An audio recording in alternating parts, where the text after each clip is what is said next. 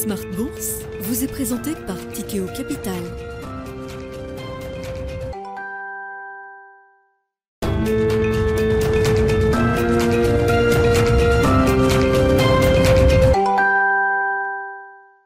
C'est reparti pour Smart Bourse, votre double dose quotidienne de marché en direct sur Bismart. Chaque jour à la mi-journée, 12h30, 13h. Et en fin d'après-midi, la grande édition pendant une heure à partir de 17h en direct, rediffusée à 20h sur Bismart TV.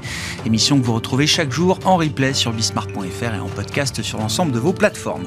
Au sommaire de cette euh, édition, ce soir, euh, l'attentisme qui l'emporte chez les investisseurs en ce début de semaine avec euh, des mouvements relativement faibles sur les indices actions en Europe en cette fin de séance. Vous aurez le détail dans un instant avec euh, Alix Nguyen. Un attentisme justifié par une situation euh, géopolitique qui s'est euh, alourdie encore un peu plus ces dernières heures et ces derniers, ces derniers jours depuis la destruction du pont reliant la Crimée à la Russie au-dessus du détroit de Kerch et la série de bombardements intenses qui s'en est suivie sur la journée d'aujourd'hui.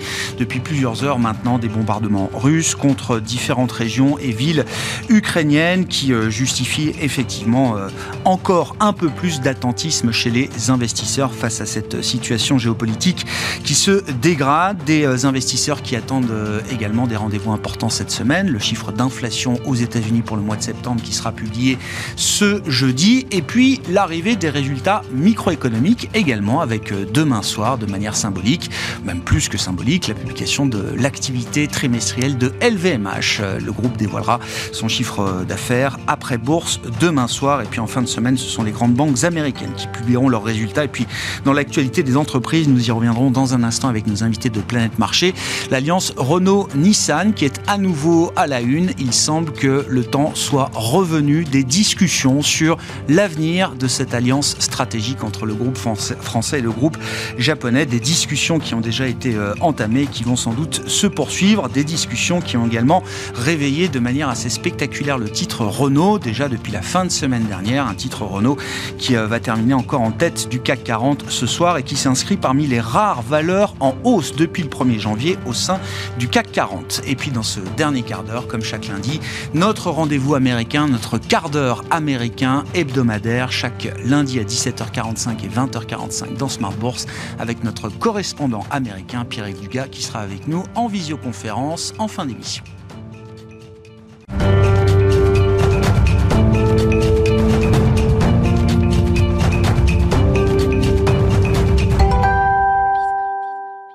D'abord le résumé de cette journée sur les marchés avec vous, Alix Nguyen. Une journée pour débuter la semaine qui n'était pas aux prises de risque, une euh, prise de risque, des prises de risque très très limitées de la part des investisseurs pour commencer la semaine.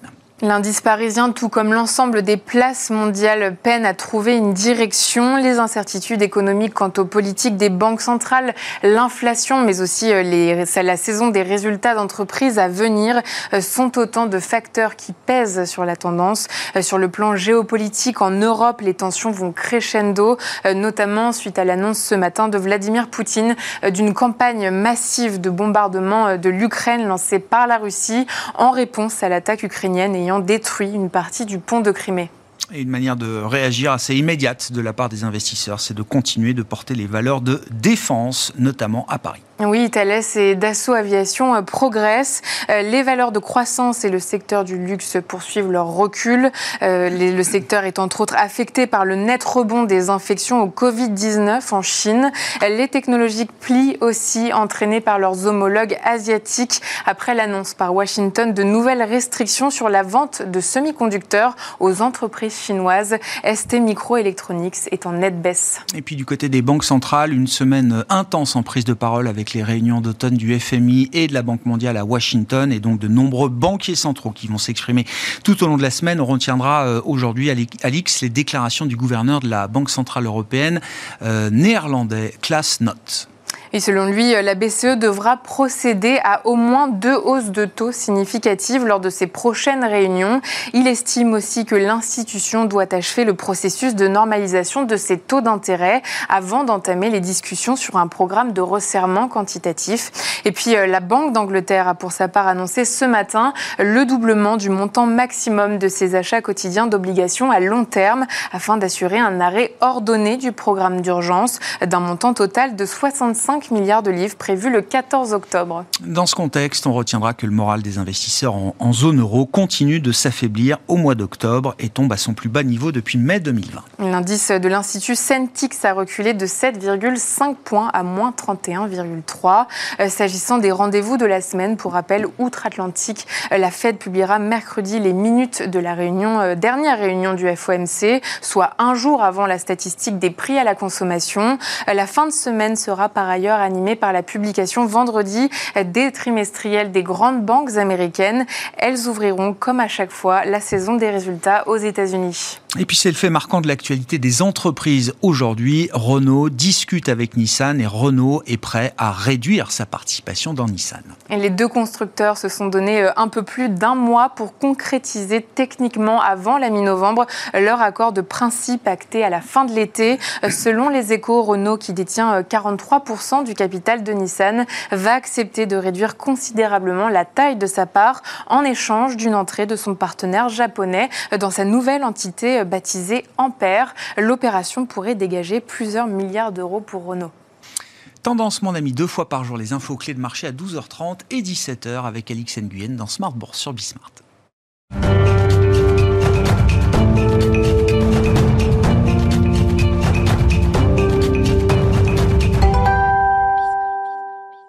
Trois invités avec nous chaque soir pour décrypter les mouvements de la planète marché. Christian Mariet est avec nous ce soir, gérant de fonds chez 21st Capital. Bonsoir Christian. Bonsoir. Ravi de vous retrouver autour de cette table. Ravi d'accueillir également Pierre Bismuth avec nous ce soir. Bonsoir Pierre. Bonsoir Grégoire. Vous êtes directeur général et responsable des gestions de Myria Asset Management. Et Bertrand Puif avec nous également ce soir en plateau. Bonsoir Bertrand. Merci d'être là. Vous êtes gérant Action Internationale chez Fidelity. Commençons peut-être par euh, le dossier qui fait l'actualité euh, aujourd'hui, le dossier Renault-Nissan, hein, qui est un vieux dossier pour euh, les euh, boursiers, euh, Bertrand. Semble-t-il qu'il est temps de reprendre les discussions. Le temps est revenu de discuter à nouveau de l'avenir de l'Alliance. Oui, alors l'alliance, vous savez que euh, d'un point de vue opérationnel, elle est assez équilibrée puisque euh, donc il y a 50% de, de, de, de, détention de la plateforme commune de production. Par contre, sur le capital des entités, effectivement, il y a une, une asymétrie hein, avec plus de 40, un peu plus de 43% pour euh, Renault dans Nissan, alors que Nissan n'en a que 15%. Donc l'idée serait de revenir graduellement, hein, puisqu'il y, y, a vraiment une, oui, ce qui est des, voilà, créer beaucoup de capital quand même. voilà, oui. Oui. Donc faire ça de manière assez graduelle. On, on passe pas de 43 à 15 comme ça. ça en quelques semaines. Sachant ce qu'on comprend, c'est qu'en fait euh, Nissan est intéressé par racheter ces actions-là pour les annuler. Euh, et qu'effectivement aujourd'hui ils n'ont pas forcément les moyens. Euh, on ne peut pas dire que leur profitabilité, d'ailleurs leur cours de bourse en, témoigne, est, au, plus haut.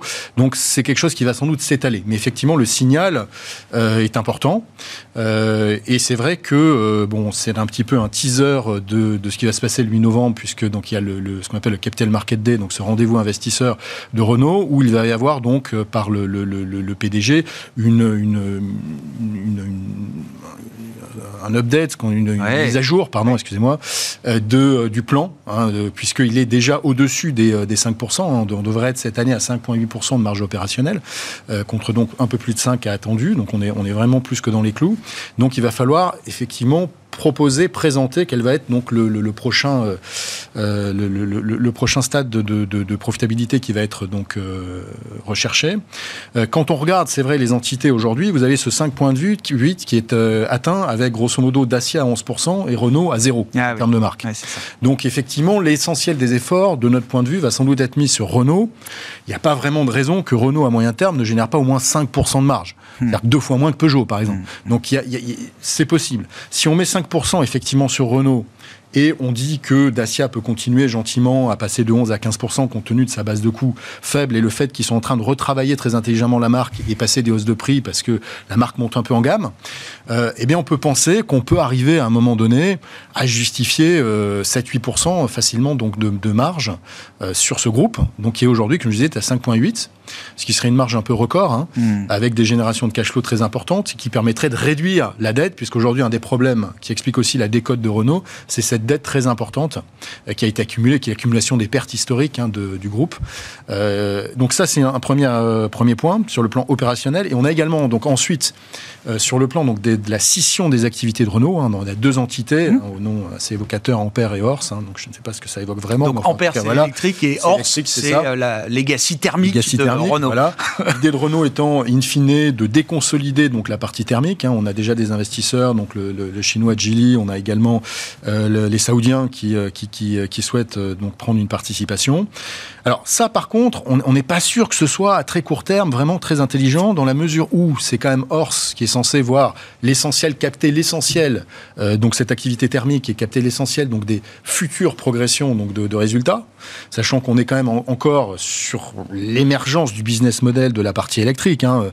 n'y euh, a pas beaucoup de sociétés à part Tesla qui gagnent beaucoup d'argent dans l'électrique, sur leur partie électrique en tout cas. Et donc c'est vrai que euh, ça nous paraît être un petit peu... Alors c'est vrai que c'est poussé par le marché, c'est poussé par les investisseurs, hein.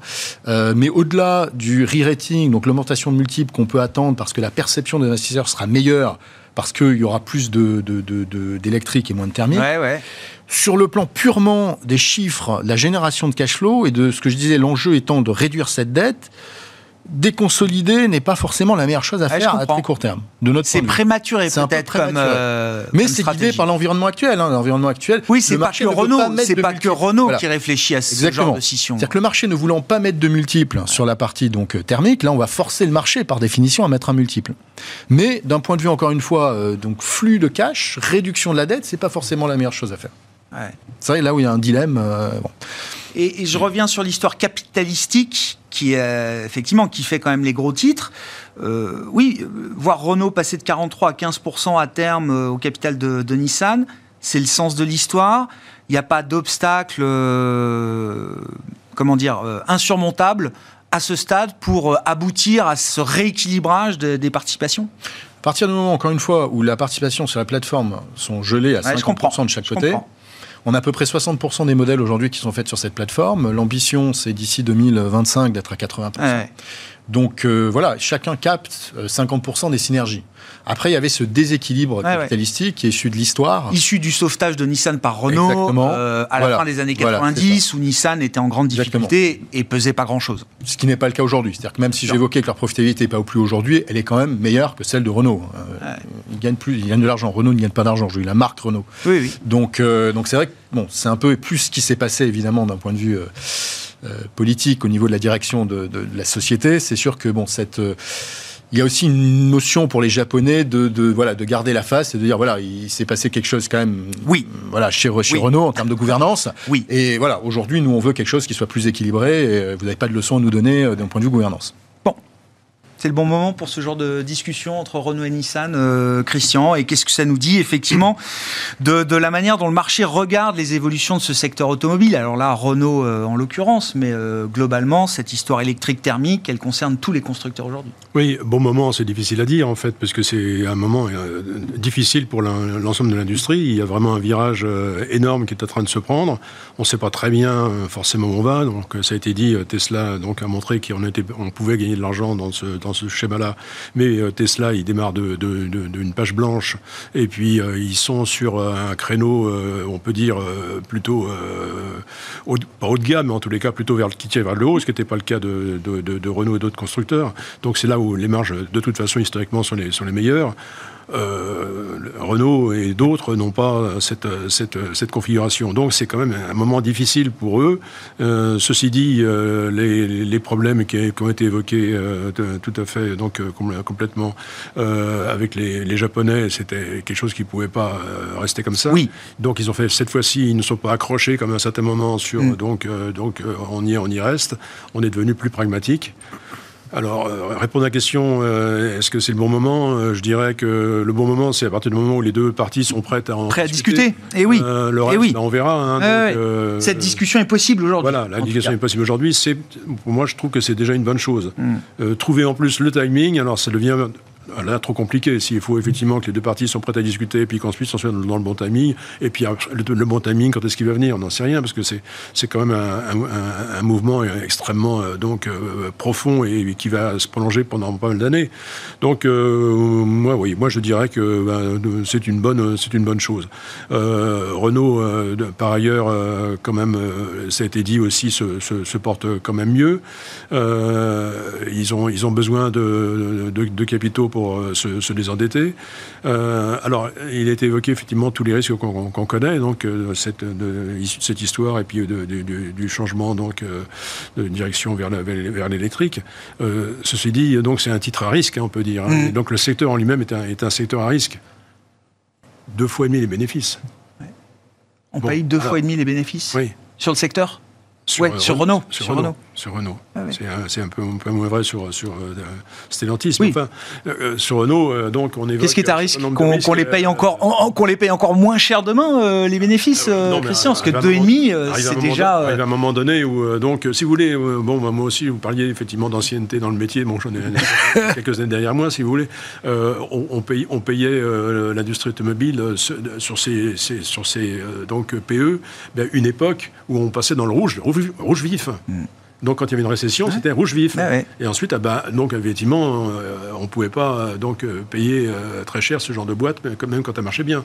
Donc euh, aujourd'hui, c'est quand même un peu, différent. Euh, il n'est pas question apparemment qu'on en, arrive à, à ce genre de, de- de configuration. Donc euh, je pense quand même que les- le, niveau, bon, enfin boursièrement, en tous les cas, le niveau auquel on est aujourd'hui fait que la prime de risque est, est largement là. Ah oui, oui, oui, oui, oui. D'ailleurs, on voit le comportement du titre dernièrement. C'est plutôt un titre qui tient bien, qui est même soutenu, qui retrouve peut-être même un peu d'intérêt Oui, chez certains Après, investisseurs. pour l'instant, il n'y a pas de dividende, mais il y en aura un certainement qui va, qui va reprendre euh, l'exercice l'exercice suivant. Donc, euh, je pense Et, et la cession, mais ça c'est encore une fois, c'est Renault aujourd'hui, mais c'est d'autres constructeurs, tout le monde y réfléchit. Euh, Séparer les, les activités euh, thermiques et électriques, intuitivement ça paraît le sens de l'histoire. Euh, est-ce que c'est le bon moment pour le faire ou est-ce que c'est trop tôt euh, encore aujourd'hui? Euh, alors, le, le- le séparer, c'est plutôt une bonne chose. Après, le, le céder, c'est c'est- Ah oui. c'est- autre chose. hein. C'est- Ouais. C'est c'est pas la même. effectivement, dans le cas de Renault, à partir du moment où on fait rentrer euh, d'autres partenaires dans le capital, ça veut dire qu'on on- donc on se, on- on se sépare et on déconsolide euh, la, la partie qui, pour l'instant, est, si mauvais jeu de mots, le moteur de la- de l'affaire. Ouais, qui est la cash Euh, machine, quoi. Oui, voilà. oui. Bon, donc euh, c'est peut-être pas, le- mais en tous les cas le séparer pour voir Ouais. dans quelles conditions les choses se passent sur l'électrique. Maintenant, je pense qu'on est, on y voit, enfin on n'y voit pas très clair, mais enfin on y voit suffisamment clair pour pouvoir commencer à faire des, des, des comptes d'exploitation et de voir un peu comment ça se passe et de travailler sur les marges. Pierre, je ne sais pas, quels sont les, les enseignements, commentaires que cette situation euh, vous inspire? Moi, je note, et c'est ce que je disais en introduction, que Renault, euh, avec euh, sa, sa décote massive, est un des rares titres en hausse depuis le 1er janvier au sein du CAC 40. Oui, non, mais ce, qui est, ce qui est intéressant dans l'opération, c'est que. Alors, il va falloir bien voir le timing de l'opération, encore une fois. Mais Vous parlez quoi de la scission thermique et non, mais électrique? de Ah non, cette- d'ac- de- cette- D'accord. de- Voilà. La- de- le- voilà, de- renégociation de la renégocier, parce que en- ce qui est intéressant, c'est que le contexte de marché ne freine finalement pas euh, la vision à long terme des constructeurs et des différents défis, que ce soit des défis écologiques ou des défis même capitalistiques peut, euh, que les sociétés peuvent avoir.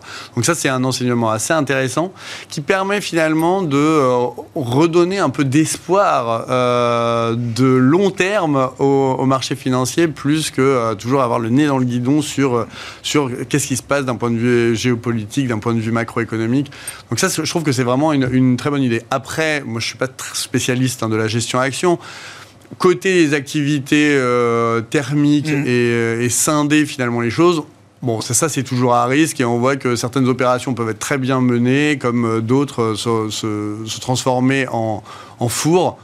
Donc ça, je laisse plutôt aux spécialistes euh, leur avis, mais en tout cas, ces opérations capitalistiques sont plutôt de bon augure pour euh, mettre derrière nous une année 2022 quand même très très Il y a des industriels qui ont encore euh, des visions longues, qui ont des horizons de temps qui sont ceux de politique et de stratégie industrielle. Voilà. Donc tout ne s'arrête pas à la semaine ou au trimestre. Exactement, et ça, je trouve que c'est vraiment... Alors que les marchés fonctionnent avec ces horizons de temps aujourd'hui. En ce moment. On y reviendra, mais...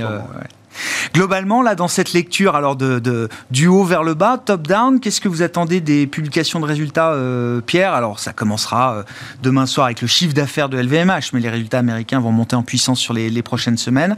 Euh, l'idée que ces résultats du T3 vont être un soutien ou plutôt un frein à la performance des marchés? Est-ce qu'on a déjà quelques éléments pour se nourrir là-dessus? Ah bah, En tout cas, on se souvient tous, en tout cas moi je me souviens bien du premier trimestre où ça a été vraiment un bain de sang, notamment aux États-Unis, parce qu'on avait quand même des, des, euh, croissances sur les, les, sociétés très chèrement valorisées qui ralentissaient. on est parlé quand même de super croissance, mais d'une une super croissance ralentie.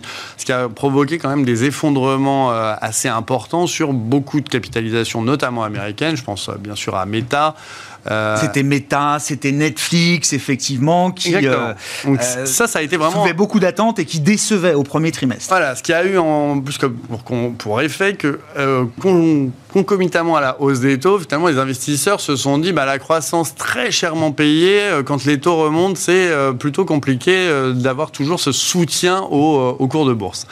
Bon, là maintenant, on, a quand même une discrimination qui s'est faite. Donc, on parlait d'LVMH demain. Quand on regarde les métriques de valorisation d'LVMH, on ne peut pas dire que ça soit ultra cher. Franchement, il y a une croissance qui, est, majeure. Et quand on regarde le PER d'LVMH, on n'est pas du tout sur des niveaux euh, de technologiques. Alors, je pense aux sociétés de paiement, notamment, euh, que j'ai regardé euh, récemment, ou plus globalement, une technologie, ou des, en tout cas, ce qui était les stars de 2020-2021. Donc, sur les, les résultats, ce qu'on aimerait voir, c'est dans les résultats microéconomiques des indications macroéconomiques. Alors, sur, sur LVMH, savoir finalement si euh, la politique euh, zéro Covid chinoise a véritablement un, un effet sur le secteur du luxe et plus globalement sur la consommation discrétionnaire et la, la, la, la remontée en fait en, des, euh, des, des, classes moyennes, euh, moyennes supérieures dans les pays émergents. C'est le premier point qui va être vraiment très intéressant. Sur euh, la technologie, et alors je pense notamment sur la publicité, on va avoir, et ça c'est plutôt aux États-Unis, mmh. on reparle de, de, Meta qui est vraiment un cours de bourse au tapis, ce qui va, et même de Google, ah on va avoir cette idée de savoir si la récession est proche ou donc on va avoir des enseignements macro qui vont être très intéressants par le prisme micro. Est-ce qu'on a déjà coupé les, les budgets publicitaires? Ça, c'est un, petit indicateur avancé de exactement. Et on va voir comment les sociétés se préparent et à quoi. exactement. Et, et, on a des sociétés à, l'heure actuelle qui ont qui sont en train de capituler complètement euh, boursièrement. Donc je pense notamment à Microsoft qui s'est très très bien comporté et qui ah commence à trembler vraiment. Tesla, bien sûr, qui commence à qui a perdu 40, plus de 40% euh, par rapport à son plus haut euh, historique. Donc on va avoir vraiment des enseignements, je pense, très macroéconomiques, savoir si les entreprises investissent toujours, si finalement la croissance du cloud est toujours là, euh, si on a toujours les mêmes facteurs de soutien et finalement si on a toujours des super croissances euh, sur certains secteurs. Mmh.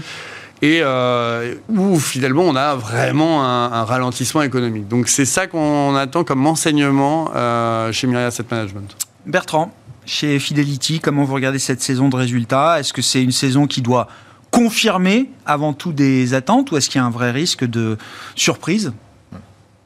Alors nous, on pense que sur les chiffres euh, du, troisième trimestre, il y avait quand même pas mal de carnets de commandes qui étaient euh, assez fournis. Euh, donc notamment sur le secteur industriel, nous on voit pas en fait de société. D'ailleurs, elle l'aurait déjà fait. Hein, elle aurait déjà fait des profit warnings mm. à ce stade. Donc on, ne pense pas qu'il y ait une grosse déception sur les chiffres. Par contre, là où il y a un enjeu important, c'est sur les perspectives qui vont être données, les guidance pour le, quatrième trimestre, voire pour euh, une esquisse de, visibilité pour l'année prochaine, où là, ça peut être plus compliqué. Parce que vous allez avoir les sociétés qui sont au bout de leur carnet commande et qui vont vous dire bah, le quatrième trimestre, ça commence à c'est compliqué, il n'y a aucune visibilité, donc là le marché elle prend très mal. Euh, même si les multiples sont déjà bas, et c'est là où est le risque, hein, et c'est peut-être là qu'on aura les, les, meilleures opportunités, ce sera la dernière phase de baisse du marché. Vous avez d'autres sociétés qui vont pouvoir dire oui, on a encore un carnet de commandes, D'ici la fin de l'année, ça devrait aller. On va dire que c'est plutôt en moyenne, euh, dans nos discussions, des discussions qu'on a avec les, euh, les industriels, ce qui, ce qui ressort. C'est-à-dire qu'ils vont plutôt dire, d'ici la fin de l'année, il n'y a pas vraiment de problème, à part Ouais. si on nous coupe évidemment l'énergie. Bon, ça, c'est un autre problème. Ou s'il n'y a pas de- d'essence. Euh, mais par contre, elles vont commencer à dire que, oui, mais l'année euh, 2023, par contre, attention, euh, ça risque d'être plus compliqué. Et quand on confronte ça aux attentes de croissance de profit euh, en Europe euh, sur le stocks large qui sont encore de plus 1 sur le consensus, nous voyons en interne, on est à moins 6 et on se dit qu'on est sans doute très optimiste. On challenge nos analystes en disant vous êtes quand même peut-être un petit peu optimiste. Et, et ils ont du mal à, à dire oui, Ouais. non, non, non, je suis pas optimiste. Euh, Oui, ils sont optimistes. Donc, Il vient d'où l'écart, euh, Bertrand? cet écart vient qu'on a de manière traditionnelle, hein, c'est pas la première fois qu'on voit ça en période de retournement donc économique, euh, le fait que les analystes donc sell side chez les brokers mettent énormément de temps à retourner, à, à, à- à- rebalancer en fait leurs euh, leurs, euh, leurs chiffres.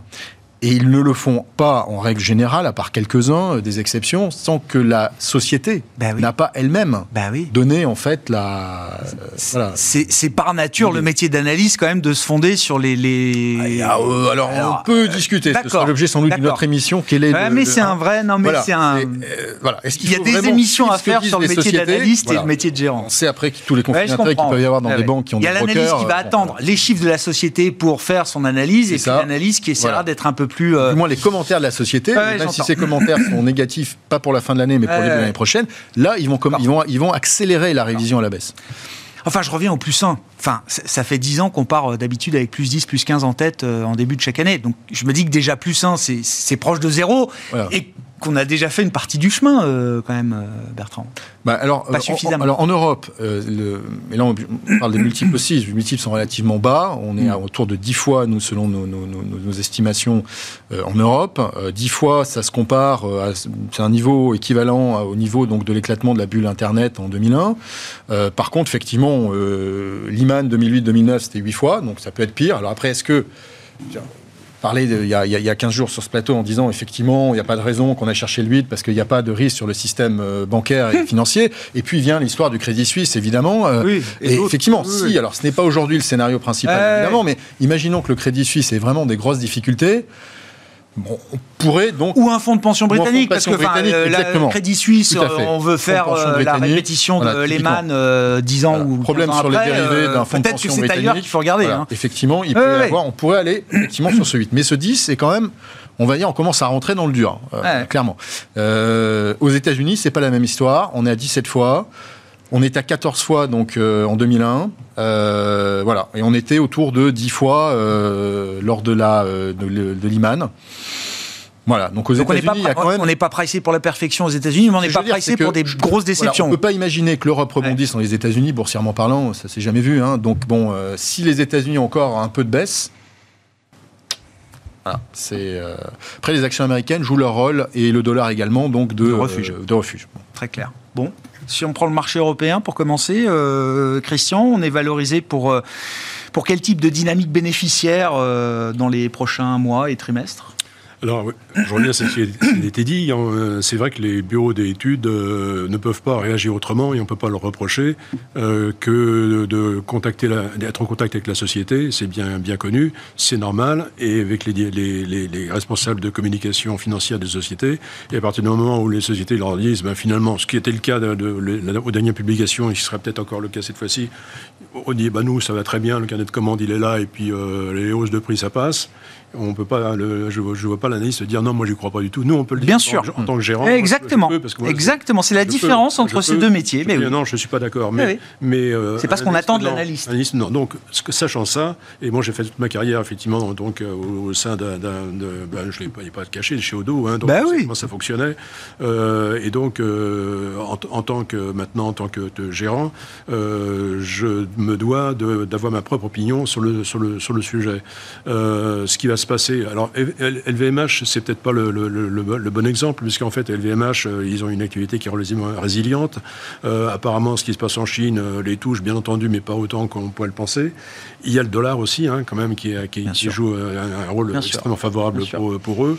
Donc, que ça aille bien pour LVMH, c'est une chose. C'est pour ça qu'il nous fera donc dire que ça va bien pour l'ensemble de la, de la place. Mm. ceci dit, après, donc, dans les résultats, il va y avoir, c'est ce qui a été dit aussi, à voir les chiffres qui vont sortir, mais aussi donc euh, les perspectives qui vont être données. Euh, et là, je, enfin, je, commence. Le, chiffre les chiffres d'affaires vont commencer à s'épuiser. En tous les cas, les, carnets de commandes. On est, dans, on, est, on, est, dans une période quand même un peu compliquée, mais ceci c'est toujours comme ça. Mais là, on a, on a eu la Covid, donc il y a eu euh, des, il y a eu des, des, de l'épargne forcée qui a été faite chez les particuliers ou dans les mmh. sociétés. Il y a beaucoup de choses qui sont en retard, donc il y a des rattrapages qui se font. Donc on n'est on pas, si vous, comme on a connu à différentes entreprises, au bord de la récession, en surchauffe. D'ailleurs, le marché n'a jamais été excessivement valorisé. Hein. Donc, euh, on est encore dans l'inertie des phénomènes Covid. On n'a jamais eu d'effervescence sur les marchés qui font qu'une folie comme on a eu à différents, différents.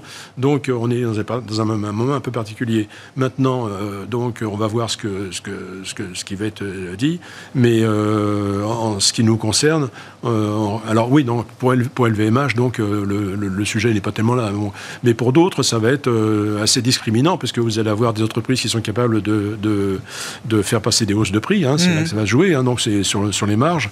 Euh, et toutes les. Moi, j'ai regardé trois, trois choses. J'ai regardé euh, euh, qui a. Alors, c'est ce qui a été dit aussi. Hein, donc les sociétés, si elles avaient voulu faire des, des profit warning, elles l'auraient fait. Il n'y en a pas eu. Hein, donc je pense pas qu'on ait des surprises. En un secours, on tombe des nus. Hein. Donc il y a Schneider même qui a eu son titre qui a comme été assez, assez, assez mal traité ces derniers temps. Probablement parce qu'ils sont quand même assez présents en Chine. Et finalement, bah, ils ont tenu. en tout cas, ça a filtré. Ils n'ont pas sorti les résultats, mais ils ont laissé filtrer que ben, ça c'est pas si mal. Hein. Chiffre d'affaires plus 10%, hein. le, le, conseil c'était entre 9 et 11, bon, et les marges qui resteraient à 17-18, hein. donc ils ont pu passer les hausses de prix. Donc on voit mmh. déjà une société qui, sur laquelle il n'y a pas de problème. Et Vinci a fait la même chose. Donc Vinci, euh, puisqu'on a commencé à parler des, des, tarifs euh, d'autoroute, bon, d'abord euh, le, sujet pour eux il est un peu différent parce qu'ils sont assez bien baqués là-dessus, donc ce qui veut dire que si jamais on, on, les empêchait de monter leur prix comme ils voudraient le faire, enfin comme ils sont en droit de le faire, à ce moment-là on serait obligé de leur de, de rallonger la, la, concession. Ah et, puis par ailleurs, ils sont dans des activités, ils sont aussi dans, dans, l'énergie, les communes d'énergie, des choses comme ça, donc ils ont une, assez forte croissance. Donc eux, c'est pareil, pas de problème. Euh, J'ai regardé aussi à Orange, là par contre, c'est les titres qui ont du mal, si vous voulez, à répliquer un petit peu les, hausses de prix, et puis qu'il n'y a pas, a pas d'élan, si vous voulez, là par contre, de, de, carnet de commandes de, retard. Hein, c'est pas du tout le même sujet. Donc là, ils vont sortir des choses qui sont médiocres, certainement. Et puis après, ben, vous avez certainement des risques beaucoup plus grands sur, euh, ben, sur, ceux qui peuvent pas monter leur prix, notamment, bah, on voit bien peut-être la grande distribution. Hein, ça va être, donc, c'est, on rentre vraiment dans le dur du pricing power. Ah oui, oui, oui, là, c'était un pricing power un peu généralisé. Là, là je pense que ça va être peu plus euh, de assez discriminant. et discrimination. Globalement, euh, globalement pas de, pas de, de, de, de nouvelles euh, catastrophiques du fait que ce qui a été dit, il n'y a pas de profit warning. Et puis après, à l'intérieur de ça, vous allez avoir différentes choses. La, grande distribution, l'agroalimentaire, ça, ça, va être, ça va être un, autre, un autre problème. Donc, on va voir tout ça qui va se mettre en place. Après, si on va aller plus loin de ça et, et parler vraiment des, des modèles des, des, des, valorisations de marché. il faut regarder et puis faire ce qu'on ce a dit tout à l'heure, donc l'exercice donc du, du, du, gérant, c'est-à-dire de dire, vous me dites, euh, vous me dites, il se peut 5% de croissance des bénéfices, j'y crois pas. Pour moi, c'est moins 10. Hmm. Bon, et puis vous mettez le curseur. Et puis après, il y a autre chose qui est beaucoup plus facile à faire, puisqu'on vous l'a dit, on vous l'a redit, les taux vont monter. Et comme c'est une partie essentielle, alors je ne sais pas s'il faudrait qu'on fasse aussi une émission sur le sujet, si vous voulez, comment on valorise une action. Hmm. Et donc, une action, c'est facile à valoriser. Hein. Vous mettez, un, vous mettez un, bénéfice, vous mettez une croissance de bénéfice et vous mettez les taux d'intérêt. Hmm. Et puis c'est tout. Et, puis, une prime de risque. Puis une prime de risque. Voilà, c'est tout. Et quand vous bougez les taux, les, taux, les, taux d'intérêt, c'est aussi violent, si vous voulez, que de bouger les bénéfices. Bien sûr. Donc, oh, si vous montez 10% les taux, puis 10% les bénéfices. Tout le monde a augmenté les taux dans ces modèles, j'imagine. Euh, oui. Bah, j'espère, mais j'espère. Bah, J'en suis pas sûr. Ah oui. Mais en tous les cas, ça explique aussi la baisse des technos, parce que plus, plus les, les, les, PE sont, sont élevés, euh, comme c'est de l'argent qui va venir beaucoup plus tard. Ah, donc euh, le cash flow. À moins quelque chose, à des taux qui sont à 3%. Quand vous avez des petits PE, c'est-à-dire que vous, bien sûr. le cash flow, vous le touchez tout de suite. Des grands PE, c'est Mais ça, c'est pas intégré par le marché encore aujourd'hui Alors, nous, on a des modèles qu'on utilise. Eh bien, euh, si, on met, si on met les paramètres du consensus du, marché et puis les, taux d'intérêt actuels, le marché, il est à son prix. Mais c'est pas normal, si vous voulez, parce qu'en fait, il faudrait remettre, parce que la, Fed vous l'a dit à plusieurs reprises, il, s'il ne l'a pas dit assez clairement, je ne sais pas ce qu'il doit faire, le pauvre, hein, mm-hmm. mais là, ça va faire mal, il a dit. Hein, donc, mm-hmm. on sait que le curseur des taux, il faut le monter. Et puis, les bénéfices, ben, immanquablement, quand même, vous allez avoir, même si on a, ça va être dit, différenciant sur les sociétés, vous allez quand même avoir des, baisses de bénéfices. Donc, vous mettez tout ça en, tout ça en, place, et ben, vous avez des marchés qui sont trop chers. Et puis, et puis, et puis en, plus de ça, si vous voulez, euh, l'expérience montre qu'acheter un marché à son prix, c'est pas bien, parce qu'en fait, vous avez, vous avez un, risque. Donc, si c'est pour, euh, si pour avoir euh, aucun espoir de bonne surprise, autant faire autre chose. On voilà, voilà. un potentiel de bonne eh ben, surprise réel. On l'a pas. Ah, j'entends. Euh, à propos de Banque Centrale, où en est-on, euh, Pierre? Euh, bah, On en est qu'il y a quand même un, risque supplémentaire à gérer pour les banques centrales, c'est celui de la stabilité financière. Alors, on l'a évoqué, Crédit Suisse, il y a les marchés immobiliers aussi dans certains pays à taux variable qui peuvent commencer à poser problème. La question des fonds de pension britanniques, etc. Mhm. etc. Est-ce que ça est de nature à stopper, ralentir, infléchir la politique de normalisation des banques centrales? Ou est-ce que l'inflation reste euh, finalement le, mandat suprême euh, aujourd'hui pour euh, ces banques centrales? Ah bah Alors là, sur des deux côtés de l'Atlantique, je pense que c'est très très clair, c'est l'inflation. seulement l'inflation et rien que l'inflation. Ce qui se passe sur les marchés de fonds de pension, des trucs britanniques ou autres, c'est pas le sujet. Alors, on a, on a de la chance en Europe, enfin, si on peut dire. le Brexit, pour une fois, euh, nous aide. Euh, donc c'est vrai que c'est assez circonscrit euh, au niveau de, de l'Angleterre et de la BOE. Mais si on reprend vraiment ce qui, est, ce qui est le, plus, important, c'est savoir où est le taux terminal de, de la Banque centrale mmh. américaine. Donc on était avant l'été vers 4%. Là maintenant les marchés sont alors, oscillent entre 4,5 et 4,75, mais on est globalement sous les 5, mais attention, euh, puisqu'on a passé, euh, on a franchi les 4 en anticipation, on peut très bien franchir les 5 en anticipation, et c'est ça qui crée énormément de bruit dans le marché mmh. Et qui n'arrive pas à se stabiliser. D'ailleurs, les taux n'arrivent pas à se stabiliser toujours. Hein. En Europe, euh, on est très en retard, malheureusement. Donc, on était sur une normalisation faiblarde, comme un rythme habituel pour la BCE. Bon, finalement, il se trouve qu'on sort un peu. oui. oui, mais il était on va ah dire. Il était temps. Donc, euh, on sait que le, taux terminal est pour le moment entre 2,25 et 3%. Euh, donc, on est, mais on est plutôt certain, compte tenu de l'environnement économique euh, européen plus faible que les États-Unis, qu'on sera certainement aux alentours de entre 2,25 et 3, plutôt plus proche de 3. Hein, mais voilà. Bon, ça, on est, on est mmh. plutôt encadré. Mais on a quand même une grosse incertitude euh, sur les États-Unis. Et ça, ça, ça reste quand même vraiment primordial. Cette courbe n'arrive pas à se stabiliser et, euh, et ça fait trop yo-yo. Malgré le fait que la euh, politique monétaire de la Fed est entrée désormais en territoire restrictif, en tout cas en théorie, avec les dernières hausses de taux on est vraiment sur un réglage qui est plus un réglage accommodant, qui est plus un réglage neutre, qui est censé être un réglage restrictif. Ouais, malheureusement. Est-ce que ça, ça peut changer quand même la manière dont la Fed appréhende les choses, sachant que c'est pas qu'elle a levé le, pied de l'accélérateur, c'est qu'elle a commencé à mettre le pied sur le frein désormais. On pilote plus de la même manière. Oui, sauf que euh, je pense que ce qui est toujours la grande énigme hein, euh, à l'heure actuelle, et on a du mal à voir, à anticiper l'avenir, c'est que les chiffres macroéconomiques des États-Unis sont super bons. Alors, même si on a des enquêtes qui disent qu'on est en territoire récessif, bah, si on regarde les chômages, euh, il est vraiment au tapis, on est à 3,5%. Si on regarde les offres d'emploi, elles sont plus hautes. Euh, si... Et, c'est vrai qu'on a du mal à se projeter dans une économie de récession alors qu'on a finalement un marché du travail qui tient extrêmement bien. Mais c'est vrai aussi en, mmh. Europe. C'est vrai qu'on a du mal à voir euh, comment on peut être en état récessif avec des, euh, des indicateurs alors avancés qui sont bas, mais des indicateurs spot qui sont hauts et euh, vraiment bons. Quoi. Donc on a, on a du mal à, à, voir ça.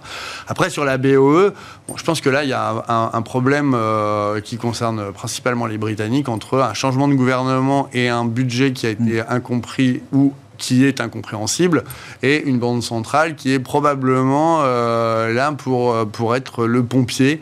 Euh, d'élucubration euh, politique, mais là, c'est vrai qu'on a du mal à les comprendre, puisque faire à la fois un plan qui, qui, défend le, anti, anti-inflation et énergie, et en même temps une relance budgétaire inédite et, très surprenante bon, comprennent qui peut. La, la cohérence est, euh, Ouais, est à trouver dans tout ça, effectivement, et sans doute que la Banque d'Angleterre euh, est loin d'avoir euh, restauré encore sa crédibilité de ce point de vue-là. Euh, Ouais, je pense que- enfin, je mets le gouvernement britannique. Oui, mais le euh, gouvernement part, britannique a quand même un, un peu, un peu sacrifié Ah la livre sterling dans un, dans un épisode inflationniste qui est quand même assez incompréhensible. Enfin, je veux dire, quand on importe autant d'inflation, euh, faire baisser sa devise est plutôt une énigme.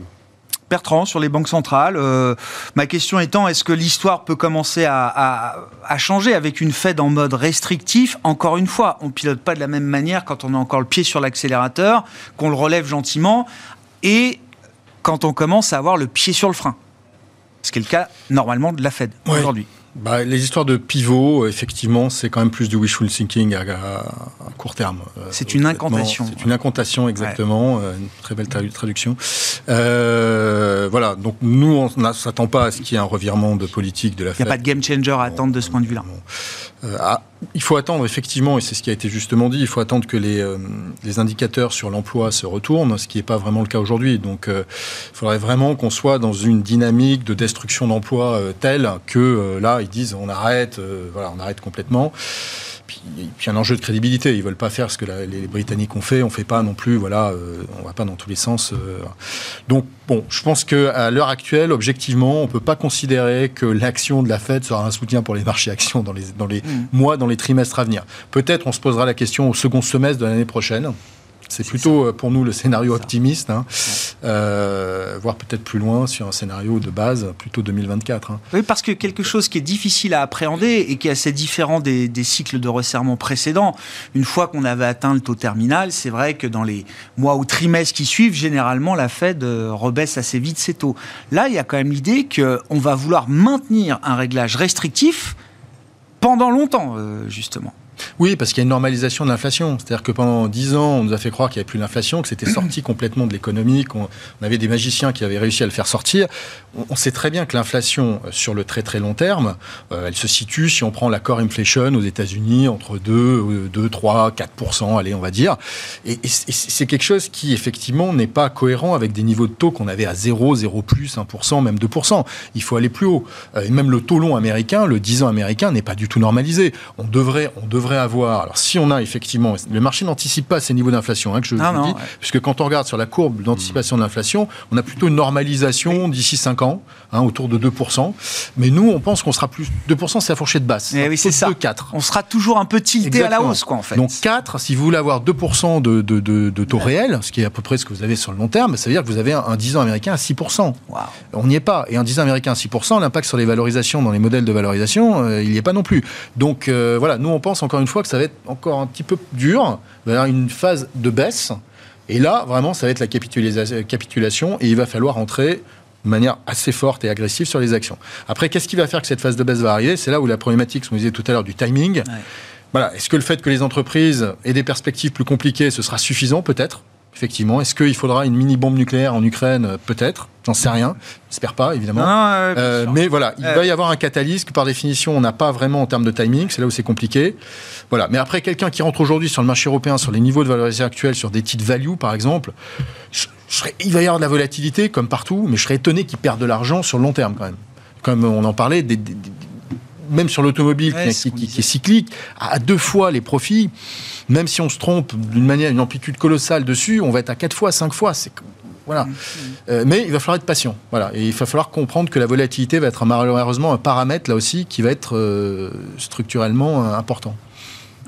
Il y, a, euh, il y a un schéma possible dans lequel euh, les investisseurs devront euh, vivre avec des taux réels positifs pendant, pendant une période plus longue que prévu, euh, Christian Parce que c'est un peu ce que signale la Réserve fédérale américaine. Alors que jusqu'à présent, tous les discours étaient de dire, vous verrez, avec les dettes qu'on a, les déficits qu'on accumule, il n'y a pas d'autre issue que des taux réels négatifs pour nos économies.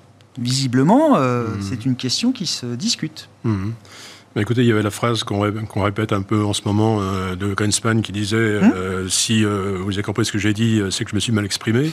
On pourrait retourner la chose avec Powell en disant Si vous n'avez pas compris ce que j'ai dit, c'est que vous avez un petit problème. Réécoutez, réécoutez, parce que c'est assez clair. Oui, hein. d'accord. Donc ça veut dire. Oui, mais on sait qu'ils ont. Oui, mais on sait que les banques centrales ont le droit de mentir. On sait qu'ils peuvent tenir des doubles discours. On sait qu'ils peuvent changer de position très vite également. Donc ça peut expliquer aussi pourquoi certains. Entre mal s'exprimer et puis mentir, c'est encore non, mais quand je dis mentir, ils ont le droit euh, de, parler de manière codée, voilà. de manière codée. Mais enfin là, c'était. là, c'est pas codé. C'est un drôle de codage, hein, parce que là, c'est vraiment, c'est dire dire noir quand c'est blanc, c'est c'est plus du codage là. Euh, donc simplement, je voulais dire aussi, euh, on parlait du, chômage là comme quelque chose de, curieux, mais il faut quand même savoir que le, taux de chômage c'est quand même un indicateur retardé de, l'évolution de l'économie. c'est pas anormal que maintenant on ait des. D'abord, la situation, je l'avais dit tout à l'heure, mais la situation est particulière à cause de ce qu'on avait donc la Covid, il y a un certain nombre de choses. Euh, donc euh, c'est curieux, mais en tous les cas, on est dans un, dans un, schéma aujourd'hui où le taux de chômage est très très bas, mais ça ne veut pas dire pour autant qu'on ne on va pas avoir la récession dans quelques mois. Hein. Euh, on verra bien le, le, chômage monter par la suite. Donc on a, on a, on a encore ce, ce, genre de choses à, voir. moi, je pense qu'on on va avoir des, des, des, taux plus élevés et que les marchés doivent s'y attendre. Mmh. vous avez le problème de l'inflation. Et des taux qui resteront durablement plus élevés. Bah, ils vont, ils vont, ils vont, ils vont. Je dirais pas ça. Moi, je dirais, c'est ce qu'a dit euh, Powell. Ils resteront élevés tant que l'inflation ne sera pas combattue. Alors après, si vous pensez que ça sera en 6 mois ou en 6 ans, voilà, le débat, il, le débat, il est là. Euh, mais en tous les cas, on regarde l'accord inflation aux États-Unis, euh, c'est vraiment mauvais. Alors que l'indice global, lui, c'était effectivement mais l'autre non, hein. Donc, je ne pense pas qu'on puisse arriver aujourd'hui. C'est des taux qu'on n'a jamais vus depuis 40 ans aussi. Hein. Mmh. On attend une inflation sous-jacente qui devrait euh, remonter encore euh, en rythme, en rythme annuel euh, sur le mois de septembre. Le chiffre du CPI américain sera publié ce jeudi avec une core inflation attendue autour de 6,5% et une inflation globale, effectivement, avec des effets de base, des effets de, prix à la pompe également, qui devraient reculer encore un petit peu autour des 8%. Voilà, messieurs, euh, où on en est euh, en ce début de semaine. Merci beaucoup d'avoir été les invités de Planète Marché euh, ce soir. Christian Mariet, 21st Capital, Bertrand Puif, gérant Action Internationale chez Fidelity et Pierre Bismuth, directeur général et responsable des gestions de Myria Asset Management, étaient nos invités en plateau. Chaque lundi, pour débuter la semaine, vous le savez, dans le dernier quart d'heure de Smart Bourse, c'est notre rendez-vous américain, notre quart d'heure américain hebdomadaire avec notre correspondant américain, Pierre-Yves Dugas, qui est euh, avec nous en duplex. Bonjour et bienvenue, euh, Pierre-Yves. Ravi de vous retrouver comme chaque début de semaine. Revenons, si vous le voulez bien, euh, Pierre-Yves, sur une décision qui est encore une décision à la une, d'ailleurs, aujourd'hui, tant cette décision politique de l'OPEP+, prise la semaine dernière, provoque des réactions fortes dans le le camp euh, de l'administration euh, Biden. Je redonne juste euh, les éléments de contexte. Une coupe de l'ordre de 2 millions de barils par jour, même si la coupe réelle est sans doute un peu moins importante, ça reste quand même un chiffre de réduction de production substantielle. Et cette décision semble être une décision guidée par des intérêts très politique. En tout cas, c'est ce que dénonce le camp euh, démocrate et l'administration euh, Biden. Que peut-on dire de la situation dans laquelle se trouve aujourd'hui justement euh, Joe Biden, son administration, face à cette décision de l'OPEP+, et derrière l'OPEP+, j'entends bien sûr l'Arabie saoudite alors, je crois qu'il y, a au moins deux dimensions immédiates dans ce problème. D'abord, il y a euh, la dimension que vous soulignez, une petite réduction qui est tout de même la plus forte réduction opérée par l'OPEP et la Russie depuis euh, la pandémie, 2 millions de barils par jour, alors que euh, Joe Biden et les Européens et le président Macron avaient demandé à ce qu'au contraire, on ne procède pas ainsi et que l'on fasse en sorte que les, les prix mondiaux du pétrole ne remontent pas. La deuxième dimension, c'est la dimension géostratégique. On a un alignement de l'OPEP avec la Russie, au moment où la Russie bombarde l'Ukraine et envahit l'Ukraine. C'est quelque chose qui passe très très mal à Washington, non seulement dans les rangs de l'administration Biden, comme vous venez de le dire, mais aussi au Congrès et chez les républicains. Et c'est vécu comme une humiliation euh, pour la diplomatie américaine. Dans le très court terme, cette affaire a contribué à faire remonter le prix du pétrole et donc le prix euh, de l'essence à la pompe aux États-Unis, puisque euh, l'essence à la pompe aux États-Unis voit son prix bouger très très vite, puisque la part des taxes est beaucoup plus faible qu'en Europe, et on retourne assez vite près de, à près de 4 dollars le gallon. Un gallon, c'est 3 litres 8. Et ça tombe, ne l'oublions pas, euh, ben, début octobre, c'est-à-dire euh, un mois des élections des demi-mandats. Et on sait qu'il y a une forte corrélation entre le prix de l'essence, le moral des Américains, le pouvoir d'achat des Américains et la manière dont ils se déterminent le jour de l'élection. Donc c'est une mauvaise nouvelle pour l'administration Biden. Et cela remet sur la table un certain nombre de ripostes que l'on peut envisager de la part de l'administration américaine ou de la part du Congrès on reparle à Washington d'une éventuelle limite que les Américains porteraient à leurs exportations de pétrole. Euh, la marge dont l'administration Biden dispose pour faire baisser les prix en faisant appel à nouveau à ses réserves stratégiques est assez faible, puisqu'il y a eu une décision au printemps où on a en gros euh, tapé euh, dans les réserves stratégiques américaines au niveau d'un tiers, et on remet sur la table un vieux projet qui a au moins 20 ans, qui est baptisé NOPEC, qui est un, pardon, qui est un projet de loi qui vise à euh, déclarer aux États-Unis l'OPEP comme un cartel illégal, comme euh, une entente entre pays pour maintenir à un niveau artificiellement élevé des prix, et ce qui ouvrirait la possibilité au gouvernement américain d'attaquer les intérêts des pays de l'OPEP aux États-Unis en justice de manière à demander des dommages. Pour le moment, euh, nous sommes en campagne électorale, ne l'oublions pas. Euh, le NOPEC est quelque chose dont un candidat peut parler facilement. L'administration Biden, comme les administrations précédentes, s'était déclarée opposée à ce projet, mais plus rien maintenant n'est écarté d'emblée dans ce bras de fer euh, qui s'envenime entre Riyad et Washington. Oui, bon, la relation entre Riyad et Washington est compliqué euh, historiquement, mais là, on a l'impression quand même que d'une certaine manière, euh, euh, Washington a de moins en moins de prise sur son allié historique qu'est l'Arabie Saoudite. Alors, évidemment, il y a beaucoup d'épisodes précédents qui font que la relation a été très très dégradée. L'affaire Khashoggi avec Joe Biden qui dénonce effectivement MBS comme étant un paria désormais de la, de la communauté internationale. Néanmoins, sur le pétrole, il y a quand même l'idée que l'Arabie Saoudite a pris une, une distance et une une indépendance euh, très forte désormais. On entend des démocrates et des leaders démocrates dire euh, on ne peut vraiment pas faire confiance euh, à la maison Al Saoud, ces gens-là ne sont pas fréquentables, il est temps de remettre complètement, de reprendre complètement à zéro cette relation stratégique que nous cherchons à entretenir avec, avec l'Arabie Saoudite et qui ne s'appuie pas que sur le pétrole, il ne faut pas l'oublier. les Saoudiens ont besoin des Américains pour euh, s'armer contre l'Iran ou les proxys iraniens, en particulier au Yémen. Et les Américains ont besoin de l'Arabie saoudite pour combattre le terrorisme au Moyen-Orient. Euh, il y a une dimension purement pétrolière, oublions la dimension électorale dans cette affaire, c'est que les Américains et les Européens cherchent à établir un système de euh, plafonnement du prix du baril de pétrole russe. Mm. Alors ça, du point de vue de l'OPEP, et en particulier de l'Arabie saoudite, qui est le premier producteur de l'OPEP, ça ressemble à la création d'un cartel des acheteurs de brut. Mm, mm. Et c'est euh, potentiellement une menace existentielle pour l'OPEP. Donc euh, il ne faut pas négliger euh, cette perspective-là de la part non seulement de Riyad, mais des autres grands pays producteurs. Bon, la géopolitique du pétrole, toujours euh, passionnante, surtout dans, une période comme la nôtre. Euh, Pierre-Yves, si on revient aux considérations électorales euh, concernant Joe Biden, avec les élections de mi-mandat qui approchent, dans quelle mesure les, les erreurs du début de mandat de Joe Biden pèseront-elles dans ces élections? Ah, Je pense qu'elles vont peser lourd. Traditionnellement, le président en place euh, passe un mauvais moment lors des élections euh, de mi-mandat. Et lorsque ce président est impopulaire, euh, c'est une mauvaise nouvelle pour le parti en place. Il perd des voix. C'est arrivé à Obama, c'est arrivé à Donald Trump, qui a bien, bien limité les dégâts tout de même.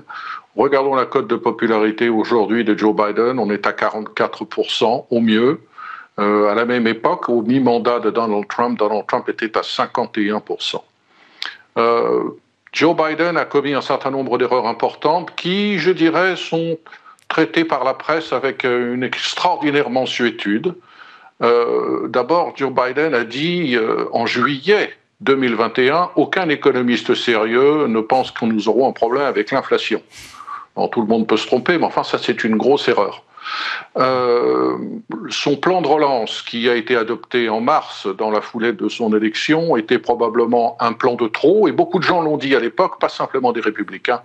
C'était un plan de trop qui a prolongé l'excès euh, de demande de la part des consommateurs euh, sur l'offre qui était paralysée par la fin du Covid. Joe Biden a échoué à rapprocher la droite et la gauche. L'Amérique est un pays qui est extrêmement divisé, plus, encore aujourd'hui qu'il ne l'était au moment où Donald Trump a perdu les élections et refuse toujours de l'admettre. Et loin d'avoir cherché à, à cicatriser cette énorme plaie qui fait du mal à l'Amérique, et du mal à son système, euh, à son système politique. Joe Biden a en fait euh, beaucoup compté sur la gauche, de la gauche de son parti. Et c'est quelque chose qui n'est pas compris par les républicains centristes. Et de voir qu'il y ait autant d'unanimité de la part des républicains au Sénat, par exemple, hmm. pour s'opposer à toutes les initiatives du président Biden, à l'exception de celle sur le financement de l'infrastructure, qui a été votée avec une majorité bipartite, c'est tout de même assez frappant de voir qu'après deux ans de mandat, euh, Joe Biden n'a toujours pas euh, réconcilié l'Amérique. Et puis à l'international, alors là, euh, je suis stupéfait de voir qu'en France, on semble avoir oublié le coup des sous-marins. C'est quand même un, coup de poignard dans le dos de la diplomatie française assez spectaculaire. Vous vous souvenez que Paris a rappelé son ambassadeur. Euh, parce que euh, en douce, les Britanniques et les Américains euh, se sont arrangés pour que l'on annule un contrat de, de sous-marin que la France devait fournir à, l'Australie. il y a l'affaire du protectionnisme sur les automobiles électriques. Le, la grande loi adoptée au mois de septembre par le Congrès et souhaitée par Joe Biden interdit aux Européens et aux Asiatiques de vendre des automobiles électriques aux États-Unis, de fait elle, seul ce qui vient du Canada, du Mexique ou des États-Unis en termes de, technologie électrique automobile est accepté.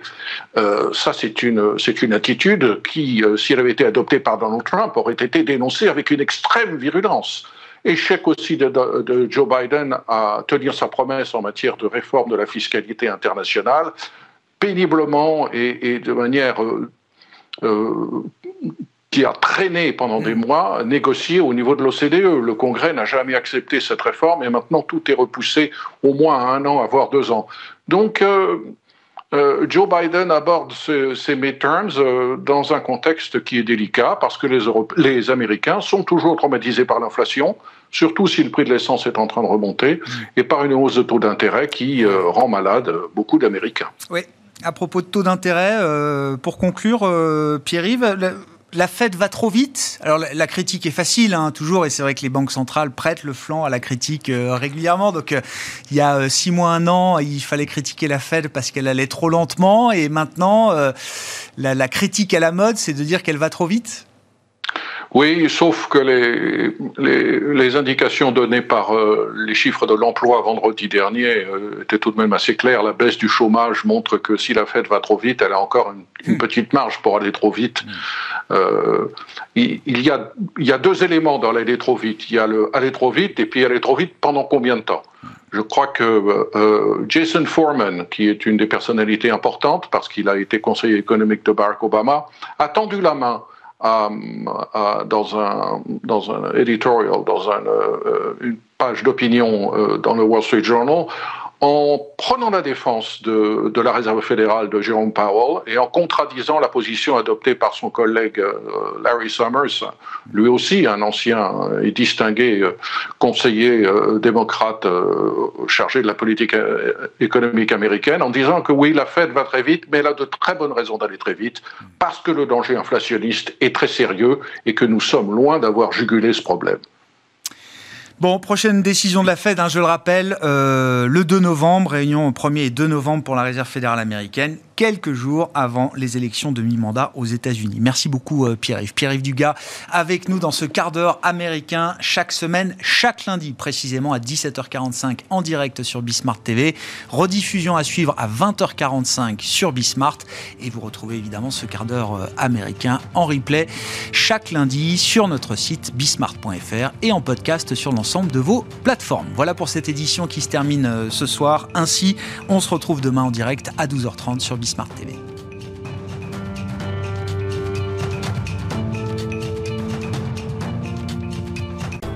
Smart Bourse vous a été présenté par Tikeo Capital.